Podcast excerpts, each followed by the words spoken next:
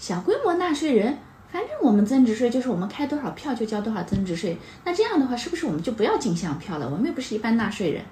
哦，这里呢，大家一定要清楚的知道，小规模纳税人只是增值税里的概念。小规模纳税人根据你的收入直接开票交一道增值税，按照征收率。一般纳税人呢是按照收入算一个销项，再按照进项去一减，减下来是正数的，需要交增值税。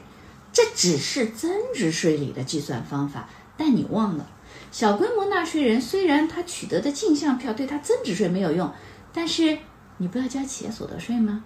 如果你是一个公司要交企业所得税，你进项虽然对增值税没用，但是你拿到的成本发票，企业所得税可以少交呀，正常。所以呢，千万不要把两个税的法规混起来。正规的企业、正规的经营，应该要取得成本费用的发票，还是要正规的取得的，否则呢，你会多交很多企业所得税以及个人所得税。